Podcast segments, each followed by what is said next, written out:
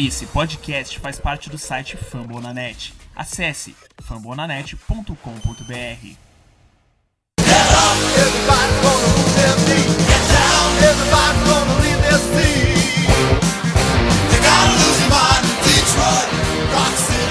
Fala galera, fãs do Detroit Lions no Brasil, sou Daniel Tênios e vim aqui rapidinho hoje porque vim sozinho, sem meus parceiros Rafael Alencar e Paulo Fiorentino, porque como todos sabem, nosso glorioso time contratou, enfim, um coordenador ofensivo, um nome que ninguém tava, que ninguém tava falando, não estava sendo especulado. É, Darrell Bevel, ex-coordenador ofensivo do Seattle Seahawks, do Minnesota Vikings. Ele basicamente estava sendo muito, muito especulado como o nome em Atlanta era o nome lá praticamente, sei lá, uma semana atrás estava sendo quase garantido, não fechou com Atlanta. E alguns nomes vazaram no Detroit, basicamente todos que vazaram arrumaram emprego, seja como treinador como Adam Gaze, ou seja como coordenador, é, como por exemplo o Todd Monk e alguns outros. Enfim, Daryl Bevel surpreendente, muita gente não gostou, obviamente quando você anunciou o nome, todo mundo lembrou da jogada do, do Super Bowl 48 do Patriots contra o Seattle. Mas enfim, vim aqui fazer uma curta análise, a gente ia gravar semana, na própria quarta-feira, quando foi o dia que saiu a notícia, a gente tinha combinado que a gente ia gravar um programa que a gente vai fazer, fazer nas próximas semanas, uma coisa meio como falam é, que os times da NFL fazem quando acaba a temporada, que é uma análise do, de tudo que aconteceu na temporada, do elenco. A gente vai fazer uma análise, é, primeiro, da defesa, todos os jogadores que terminaram a temporada, quem pode ficar, quem pode sair, quem a gente acha que deve ser cortado, que renovar o contrato, enfim. E na outra semana de ataque, times especiais. Mas também, obviamente, eles também poderiam falar da chegada do Bevel. Eu, só que a gente combinou, ah, vamos tentar fazer a gravação do analisando o nosso coordenador ofensivo. Só que aí a gente falou, não, não dá para muito em cima, ficou muito muito muito perto da gravação, a gente falou, ah, queria dar uma estudada, o pessoal todo pediu. Aí deixamos para essa quinta, seria o Rafael, só que a gente teve um problema técnico. Então, enfim, estou aqui para analisar a chegada do nosso novo nome. É Daryl Bev, um cara muito experiente.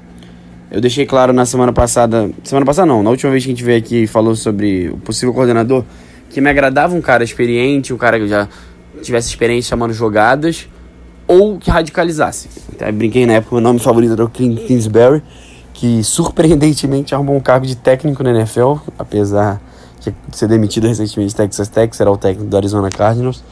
Eu falei, ou se é para radicalizar, que seja com tudo, ou traz alguém mais experiente. E a chegada do Bevel, assim, é até engraçado não terem ligado o nome, porque quando você olha, é, é um cara que tinha tudo a ver assim com o que o Bob Quinn falou, principalmente na coletiva de, de final de ano. É, ele deixou claro duas coisas. Uma que o Bevel sempre falava muito na época de Seattle, que ele, que ele gosta de ter um ataque é, que possa mudar de semana a semana, que você possa se ajustar, e foi talvez a grande crítica ao, ao, Bob, ao Jim Bob Cura, que ele basicamente ia sempre fazer as mesmas coisas. E, enfim, é, e também a questão do, do jogo terrestre, né, que eu acho que é o grande chave da chegada do Daryl Beville. Se você joga a Liga de Fantasy de Dynasty e tem o Karen Johnson, acho que pode ficar bem animado, porque Karen Johnson no que vem tem tudo para ser um dos principais running backs da NFL. Porque foram cinco anos em Minnesota e cinco an em sete anos em Seattle, acho que é isso. Ele como coordenador ofensivo. E ele basicamente sempre teve um jogo terrestre muito forte, é claro. Minnesota tirando os primeiros dois anos, depois ele teve o Adrian Peterson, talvez um dos melhores, talvez não, um dos melhores running backs da história, talvez o melhor, assim, um cara que a gente já sofreu muito. E em Seattle, ele teve o Marshall Lynch, só no final que não, mas sempre tentando estabelecer. Ano passado, nessa última temporada agora o Chris Carson foi muito bem, mas até se ele, ele se machucar no primeiro ano dele, ele também estava jogando muito bem, e aposta do Bevel. É, enfim, eu tenho alguns números abertos aqui para a gente analisar se foi uma, uma boa ou não. É, e uma coisa me chamou a atenção sempre a primeira temporada dele com um dos times, no caso o Minnesota e o Seattle, for, foram as duas piores temporadas dele em números, seja como uma defesa em ranking, total offense, ou seja, juntar nas jardas, ou de scoring, ou seja, de pontuação. É... Aí eu falei, pô, será que é porque demora para se adaptar tal? Mas eu fui dar uma olhada dos anos que ele treinou Seattle, de 2011 a 2017, de 12 a 17 ele teve Russell Wilson, que já desde o começo apareceu como um dos melhores quarterbacks da NFL e logo depois estabeleceu como um dos 3, 5 melhores. Aí 2011, eles tiveram o Tavares Jackson, que é um quarterback muito fraco. Então, eles terminaram com a 28ª em total, total offense e 23ª em scoring. Então, se você pensar, com o Tavares Jackson nem tá tão ruim assim, né? E no caso do Minnesota, lá em 2006, era o Brad Johnson também, quarterback não tá longe de ser de elite. Eles terminaram em 23º total e em 26º em scoring. Mas, depois, ele teve em três oportunidades top, top 10 nas, dois, nas duas categorias. 2009, quando teve Brett Favre, foi para a final de conferência, ou seja, ele teve um quarterback de elite. É, e o Brett Favre, óbvio, um dos maiores da história. Se, por exemplo, o Stephen se aposentar hoje, ele obviamente estará abaixo do Brett Favre.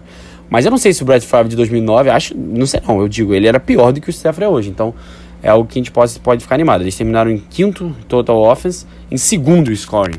E depois com o Seattle em 2014 foi nono em, em jardas e décimo em pontuação. E no ano seguinte, 2015, melhor temporada ofensiva dele, melhor temporada de um ataque dele. Quatro em total e quatro em pontuação.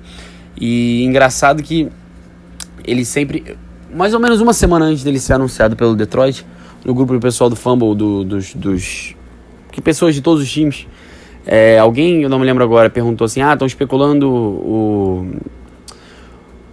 o Daryl Bevel como coordenador do meu time. Aí marcou o pessoal do Seattle, ei, que vocês podem me falar? E a gente sabe que nos últimos anos ele era basicamente o bode expiatório, assim, ele saiu quase como ano passado foi é, é, é o Jim Bob Cooter, assim, no Lions, assim, ah, não, ele é o culpado de tudo.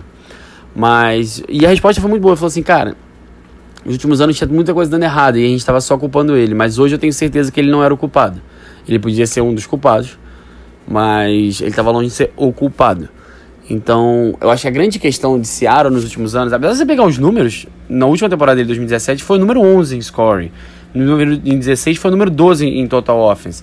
Então, assim, a pior foi aquela primeira temporada que ele não tinha quarterback. Eu acho que não será o problema em Detroit, claro.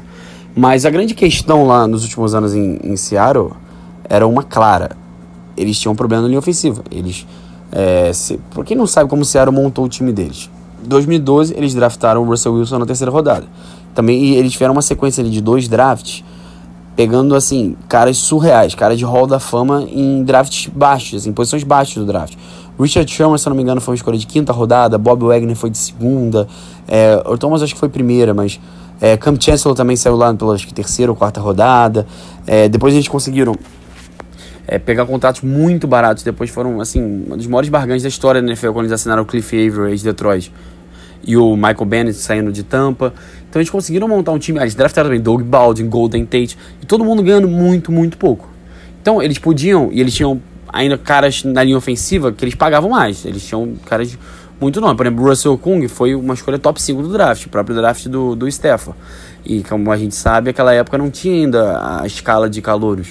Então, os, calor, os calouros recebiam muita grana. Então, eles podiam investir na linha ofensiva. Então, eles tinham o Max Unger, por exemplo, center que hoje está no, no, no, New Orleans, que eles depois envolveram na troca pelo Jimmy Graham, que foi, escolhendo hoje, dá pra ver que foi uma péssima troca para o Seattle. Max Unger é um dos melhores centers da NFL. E eles não quiseram renovar, não quiseram gastar. Por quê? Essa galera toda, o próprio Cliff Avery e o Michael Bennett também, apesar de já chegarem recebendo um pouco mais. Mas, pessoal, Richard Sherman, Earl Thomas, Con Chancellor, Bob Wagner, KJ Wright, toda essa galera precisou renovar. Aí o que, que eles fizeram? Vamos manter a defesa, renovar com todo mundo e basicamente abrir mão da linha ofensiva. Vamos confiar que a gente vai conseguir draftar. Eles tiveram, tinha uma época que eles fizeram com os dois, três caras. Draftaram caras de linha defensiva na faculdade para desenvolvê-los e transformá-los em jogadores de linha ofensiva. Basicamente fizeram um, um, projeto que assim, a gente tem o Russell Wilson, a gente tem o Marshall Lynch, vamos confiar neles e a linha ofensiva a gente vai ver se vai dar certo. E deu muito, muito errado. Então, é, é a que ponto, que ponto que a culpa foi do Daryl Bevel nessa? Eu duvido que ele, ele tenha sido culpado. Ele tenha falado assim, não, não, pode deixar, tanto fazer linha ofensiva. Nenhum, nenhum técnico de ataque ou de qualquer setor fala assim, não, não, que se dane, não precisa draftar nem gastar no, no meu setor não que eu resolvo. É muito raro, é muito raro isso mesmo. Eles confiaram no processo, confiaram no trabalho e deu errado. E se você pegar, quando se fala linha ofensiva, até o pessoal do Seattle culpava muito outro treinador, que era o Tom Cable, que era treinador de linha ofensiva, que foi demitido, a linha melhorou muito agora, e ele foi até pro Oakland, que talvez tenha sido uma das piores linhas da NFL também, nessa temporada agora. Então, é, eu quero ver a que ponto ele vai que ele vai que vai ser o desenvolvimento da nossa linha. Essa é a minha grande preocupação, porque há dois anos que a gente fala, não, esse ano vai a linha, e esse ano por um período ali, acho que lá, desde o terceiro, quarto jogo até basicamente a gente enfrentar o Minnesota, aquele jogo deu tudo errado. E o final também acho que dá para dar uma moral para nossa linha. A nossa linha foi muito bem nesse, nesse período, muito bem mesmo. É, provavelmente o TJ Lang parece que não deve se aposentar. Eu não sei se eles vão cortar ele ou não. A gente vai falar isso mais, próximo, mais pra frente nos próximos podcasts. Mas eu quero ver se ele vai travar esse desenvolvimento. Se é isso mesmo. Eu não acredito. Eu acho que ele vai desenvolver muito o jogo terrestre. Ao contrário, eu acho que o Stafford é, realmente vai ter mais tempo para lançar porque os ataques, as defesas vão estar tá esperando mais jogo terrestre. Eu acho que vai ser o nosso foco. Claro que hoje em dia a NFL é muito passada, é, é, é, mas você chega em janeiro agora, você tem visto.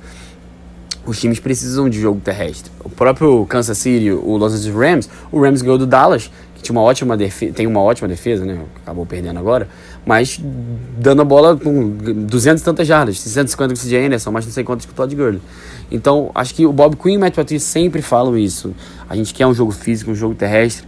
O Bob Quinn nessa, nessa, nessa coletiva de imprensa, depois até, nos próximos programas eu vou falar mais, porque depois eu assisti com calma a coletiva inteira, durou mais ou menos uma hora. Ele falou muita, muitas coisas legais.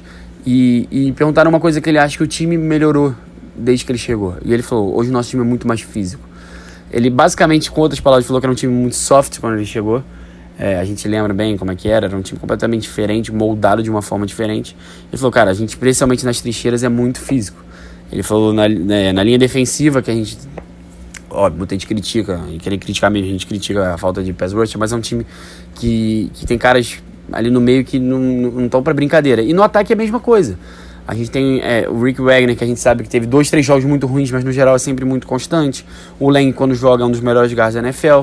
Garotos ali que Frank Wagner muito bem, os outros dois também constantes, mas todos, todos são muito físicos. Então eu acho que é, não era o nome que eu queria.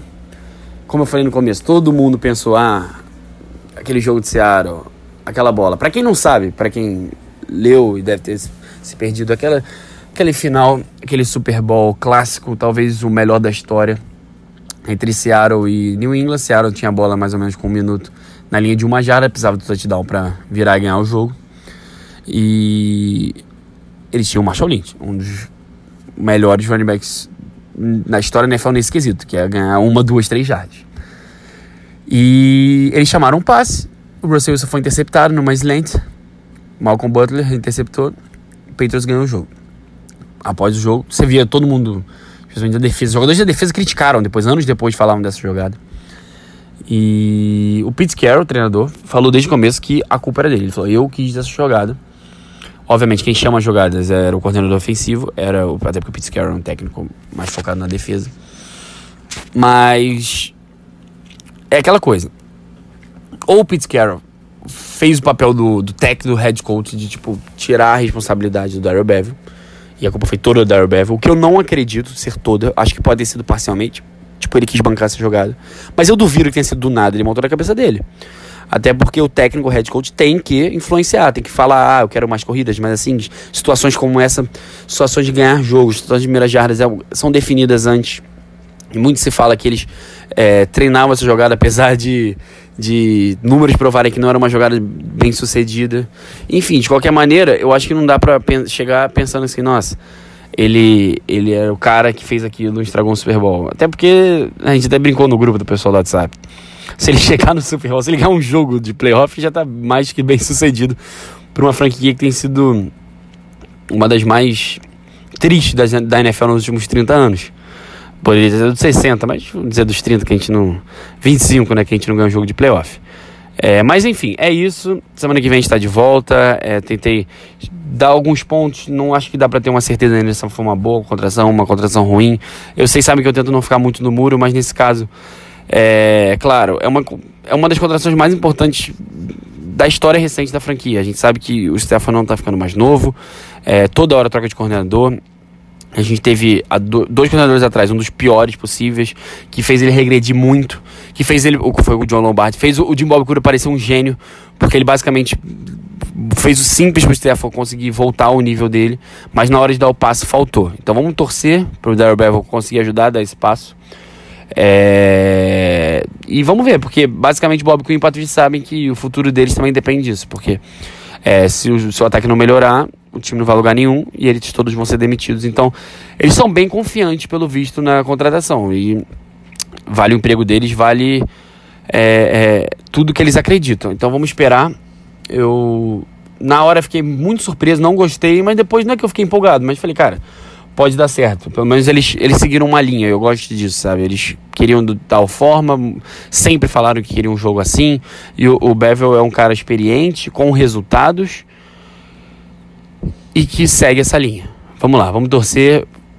Semana que vem estamos de volta, fazendo essa análise agora de pós-temporada. Mandem suas perguntas nas nossas redes sociais é, sobre o elenco, que agora a gente pode responder com mais calma. Pode mandar do Bevel também, que obviamente Paulo e Rafael com certeza estão querendo falar um pouco sobre isso. Valeu, galera. Abração. Tchau, tchau.